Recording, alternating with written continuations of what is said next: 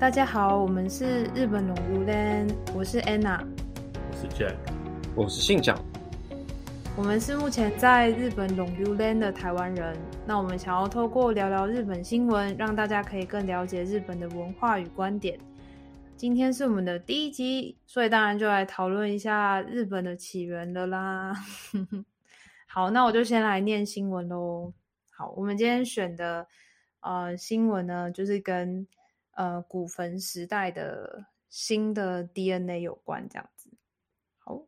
嗯，金沢市で見つかった約千五百年前の古墳時代の人骨の DNA 解析から縄文人や弥生人にはなく、現代日本人に見られる東アジア特有の一点的な特徴が見つかった。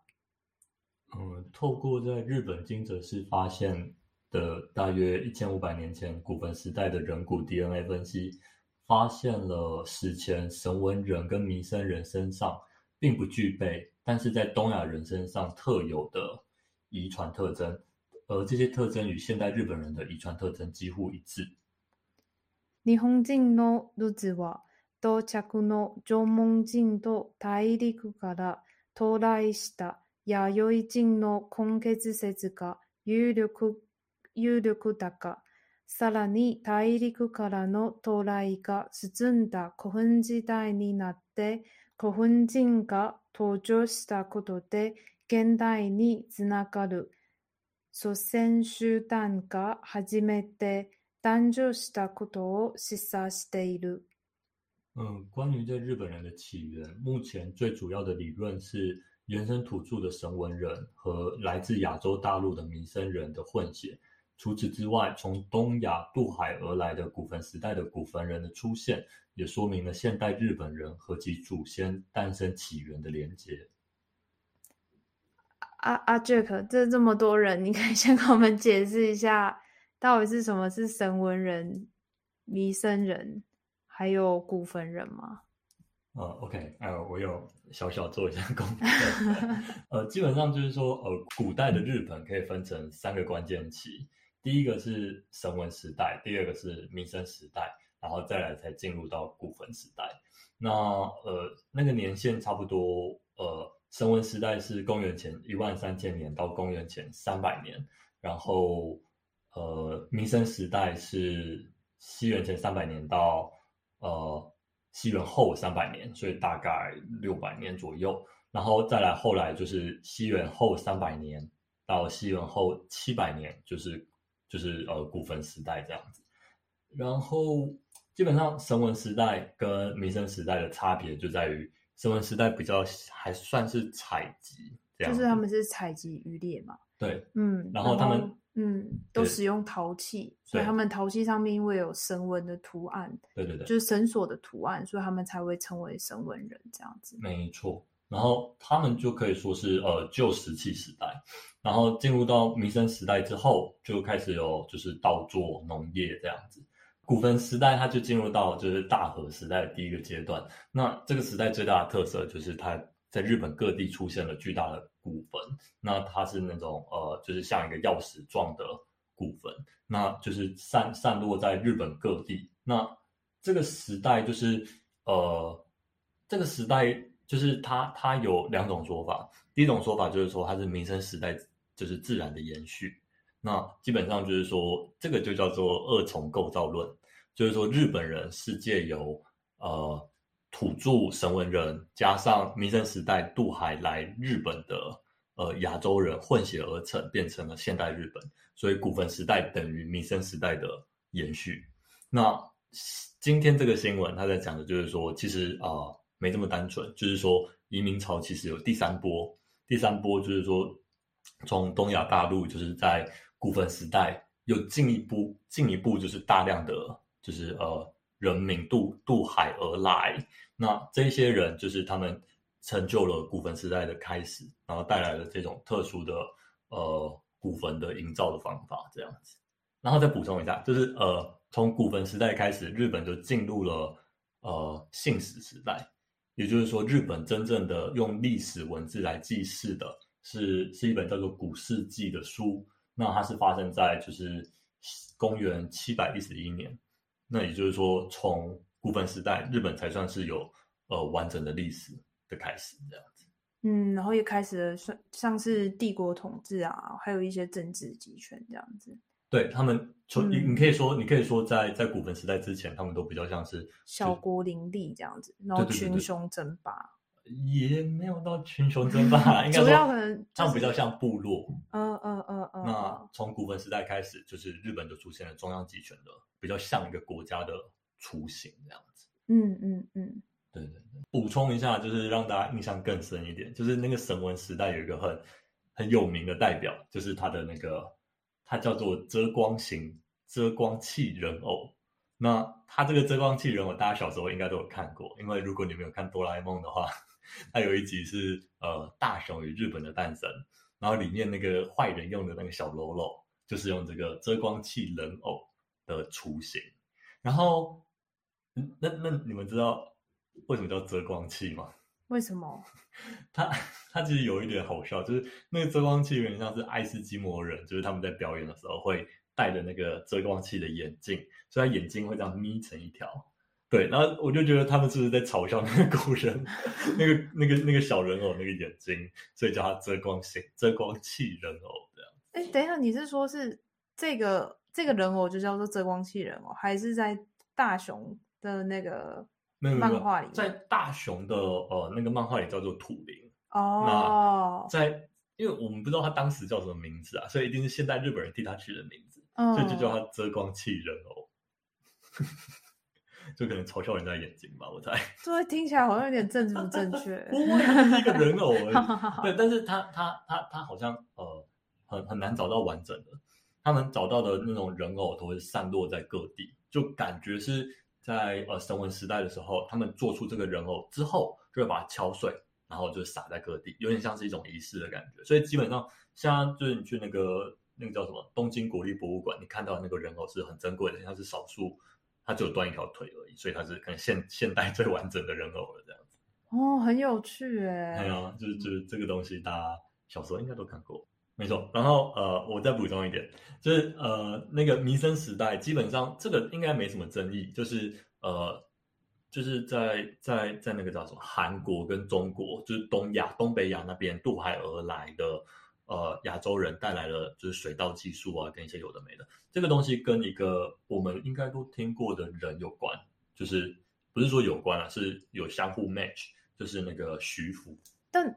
嗯，徐福好像比较算是民间传说。没有徐福，我我知道他在，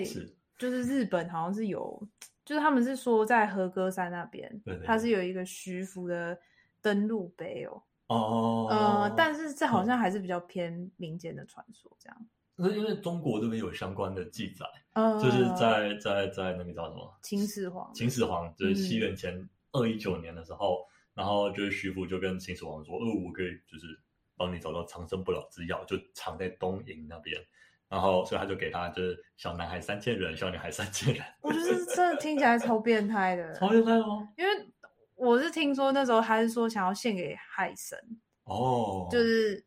把小朋友献给海神这样。对，哦，嗯，对。不过无论如何，就是这段历史再加上就是。他后来不是就一去不复返？对，他就他就他就他就捐款潜逃，也不知道人到底有没有出海还是怎样。应该有啊，因为日本这边有相关的记载。嗯，对。但 anyway，反正就是在嗯，就是科歌山那边，还有听说是就是徐福住的地方啊，然后还有一些挖出来一些清朝时用的钱币这样子。嗯嗯，所以这个民民间传说就好像越来越可信这样。哎，所以现在日本人有相信他们是徐福的后代吗？还是他们也觉得这是一个传说而已？嗯，我觉得我是有看到蛮多日本新闻在讨论这件事情，可是他们感觉都会讨论完都会有一个问号，就是徐福是怎么样那问号这样的感觉。嗯嗯，因为其实还有另外一个说法是说，其实当时那些水稻技术啊，还有什么铁器时代的那那个东西，都是从。就是因为也是秦始皇暴政下，然后就是很多人就是逃逃离，逃到朝鲜，然后再一路渡海而来到日本这样子。就是也有一个说法是是是这样子。所以徐福来日本的时间跟那个弥生人的那个时代是有有 match 的。嗯嗯嗯，就是他们就是在说，就是呃弥生时代的开始，其实就是大概是秦秦朝的那个时候这样。那时候秦朝的农业技术已经很成熟了，所以应该是就就应该是确定的是这个东西是被秦朝的，就是农业时代给影响这样子。只是不知道是用哪一种方式。嗯，就就蛮有趣的。之前在日本会看到一些这个说明图片，就会看到神文人和弥生人长得不太一样，那就会想说：哎，如果只是时代的传承的话，怎么会长相长得不太一样？那如果是哦，不是不是，呃，神文跟弥生是确定不一样的，就是的。对，就像你讲的，就是神文人应该是比较比较像浓眉大眼的土著，然后弥生人就是就是可能就是可能我猜长得跟我们比较像一点哦，就是你说就是有点像台湾的原住民跟台湾的汉人，可能对，就是脸比较瘦削，然后眼睛比较就是细长，对，然后好像说身高也有明显的差异，哦，就是呃就是弥生人是比较高一点的。对对哦，那现在的争议是说，就是大家会忽略了第三个阶段，就是呃，弥生转古坟这个东西到底是自然的演化，就是说，就是种田种一种说，不然我们来盖坟墓吧，这样子，还是说，它不是盖坟墓，它是说演化成帝国时代。对，但哦，我是说它的一个特征，就是说盖坟墓，嗯，盖一个巨大的古坟。它其实是从帝国先，然后才开始盖古坟的，因为有帝国，然后有天皇，然后才开始盖古坟哦。对，可是这也有一点鸡生蛋，蛋生鸡，嗯，就是它肯定是一个，就是渐渐渐渐的，就是说小小的小小的部落，然后渐渐变成大的部落，然后之后再变成统一的国家。对，所以就是说现在的争议就是说，呃，这个。到底是他们就是种田种一种突然跑去盖坟墓，还是有有一些外来的呃渡海渡海人，然后再带来新一波的大改变，带来新的文化、新的冲击这样子？对，那今天这个这个这个报道就是说证实了，呃，这个叫什么？呃，古坟人的 DNA 跟神文跟弥生人的 DNA 都有截然不同的的的结果这样子。对，所以。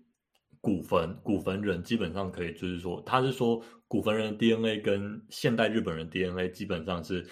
最 match 完全 match 的。对，那但是跟前面两两种人都是有点不一样的。嗯，我我觉得就是他他有好好几个点呐，好几个点可以讨论。第一个是就是即使是弥生人，呃，该怎么说呢？弥生人就是他西元前西元前三世纪来日本。然后古坟人，我们假设古坟人就是呃西元后三世纪来日本，就是相隔六百年。那相隔六百年，居然就有 DNA 上的差异。那所以是代表说，其实东亚大陆上本身就是也充，就是充充满了满满的，就是 DNA 的不同啊。就比方说，可能现在呃东北那一带，然后到朝鲜那一带，跟可能长江黄河那一带，基本上那个 DNA 本身就有很大的不一样。嗯，对。然后另外一个点就是说，我我自己比较呃比较比较冲击的是，就是日本就是感觉一直都有两派人，就是在那边互相拉扯着，就是一派人就是我们我们比较认识的日本，就是比较保守、比较守旧。那基本上他们会讲讲究就是日本的那种万世一系的协同的纯粹，所以基本上大家就会说，就是该怎么说，就是日本人就是保守。那这个这个协同主义比较。比较比较代表性的事件就是可能大阪直美吧，就是他他即使他去那个奥运上面就是传递圣火，那但是不认同他的日本人还是有很多，就因为他是混血，对，嗯，然后好像有听说就是你移民来日本的日本人呢，如果如果你你完完全全规划成日本的姓跟名的话，日本政府会给你一个特定的姓。姓长，你有你有听说过，就是这个姓氏会会不一样吗？我不知道，我不知是是你可以自己选吗？他有给你一个套餐可以选吗？还是你就是一定要接受他给你的那个一个姓氏？对，听说听说是你要接受。我我原本以为说，如果我要规划成日本人，对，那如果他给你一个什么嗯五十岚啊，什么你不喜欢的名的姓氏，你可以改，你可以不要吗？你可以应该改应该应该不是五十岚哦，爆合一这五十。报一种五十 岚，他应该不会给你五十岚，哦对，因为五十岚应该是本土的。哦，听说如果是韩国人，他就会叫什么金南，嗯，嗯，就是那个嗯木字还是要有个金的是哦。对，要有一个金。然后如果是中国人，好像也有一个特殊的姓，我忘了是什么了。嗯，对，我我们再查一下。就是你你不能自己选，我又没想说我可以选，我就叫三下，然后就全名叫自救之类的。对，完全照自己的意思，其实没有。日本这一方面就是被人家诟病，就是还是蛮保守的。对，然后另我刚刚讲的另外一个另外一个另外一个层面，就是他们也有所谓的，他们自称叫做杂种主义。那这个是有一本书，就是呃有一个有一个学者他提出过杂种文化论，他他写那本书叫做呃日本文化的杂种性，还有杂种日本文化的希望。对，那他是那个时候呃就是在在法国攻读协议学，然后他叫做加藤周一哦，然后他说呃就是日本一直以来都具有杂种性，比方说就是他们大量的汉化嘛，他们大量的接收了就是呃唐朝的文化，所以他们有呃汉字，然后平假名、片假名，然后一直到他们也可以说是亚洲最西化的、最早西化的国家。对，那所以就是他就是说，这种日本的杂种性，就是带来日本的活力啊，还有日本的强盛。所以就是说，他们不会去，他那个学者是强调说，我们不应该去强调我们血统上的纯正，因为这件事情不是事实，而且也呃不符合我们的利益。就是我们应该以这种杂种性、这种混血文化为为荣，这样子。嗯，所以我就觉得，就是日本其实真的蛮蛮，这这个这个拉扯蛮精彩的啦。嗯嗯嗯，对。而且他们不是说，其实之前仁德天皇就是他也有一个古坟嘛，然后就是一直都没有开挖。在大阪那边嘛，，对对，对对对就最有名的三大古坟之一哦。嗯那就是有有传说说，可能就是，嗯，就是一个传言啦，就是说可能会不会仁德天皇其实是有朝鲜那边的基因，嗯，所以呢，他们就不想要这件事情被证实，所以就一直没有开挖这样。嗯，但是最近开挖了，对对对，哦，二零一八还是二零一六，就是好像他们开始开挖，然后他们嗯。强调说不会去打扰，就是仁德天皇的安宁，但是就是很，他们还是让他开挖了。嗯嗯嗯。我我觉得就是很有趣，就是我觉得，比方说台湾、中国、韩国，我们就会去强调说谁是原创，就是比方说，我记得好像四川就有跟韩国那边争呃泡菜的起源，四川就是说你那个就是我们的泡菜啊，就是你你你只是带过去，然后叫做韩国泡菜而已，对，然后韩国就会说，呃，孔夫子其实是从朝鲜来的，对，就是就是我我们很强调这个原创，还有起源，还有谁是正统。对，那我觉得以日本的这种呃杂种主义或者是混血主义而言，他就不太在乎谁是正统，谁是正统，谁是原创，他比较在乎说这个东西在我手上现在变成什么样子了。对比方说书法好了，我觉得书法在在台湾其实呃至少年轻人不怎么写，然后而且整个主流社会没有很强调这个这个文化，那。在中国好像也是吧，我不是很清楚。但是在日本是真的很认真在写书法，就比方说，比方说就是呃某一间公司要达成某一个成就，他就会去请书法家来，然后写一个大大的胜利这样子，然后把它挂在那个挂在公公司的大厅里这样子。对，那这个东西在在台湾的公司啊，或者是主流文化是完全看不到的。嗯，对，而且我们之前不是有遇到一个。呃，奶奶，对然后他就跟我们说，他超喜欢中国文化的宋词哦，对，然后他就开始唱了，对，他就开始在在课那个那个，我们那是一个交流课，对，他在他的课堂上就开始唱一段古古诗，这样，然后是用日本的演歌方法唱的，对，然后我们就一整惊呆了，呃，然后我们后来查才发现，哦，其实我我们以前学的宋词，我们都只是单纯的念它，哦、但其实，在宋朝的时候，它是。它是有旋律的，它是有旋律的，对，它是有旋律的。哦当然在，在日本帮它挂上去的旋律，可能跟跟古中国的旋律应该是不一样的，应该是不一样的。嗯，但是就是他们还是好好的把这个文化保留下来哦，以它最原始的样貌。对对对，嗯我我觉得这这这也是台湾人可以想的，就是我我们有些时候会去，就是想要从从历史里面找一些对我们呃有帮助的事情，或者是片面去解读历史，说啊，其实就是台湾人怎样啊，我们有自己的呃特殊性或什么之类的。可是其实事实上，我觉得你你根本没有必要去该怎么说，去去去去片面解读历史，你就是就是你就是正正确的解读它，然后就是解读它说，那我们的将来要怎么走？我觉得这就是日本杂种主义的精神，就是你你就是承认说，哦，我们我们的祖先理所当然就是从东亚来的，没有问题，我们就是混血，就是呃可以说古代汉族人的后裔就没有问题。但是问题是我们我们把现在这个文化怎么样去让它更精彩，然后怎么样让呃国家更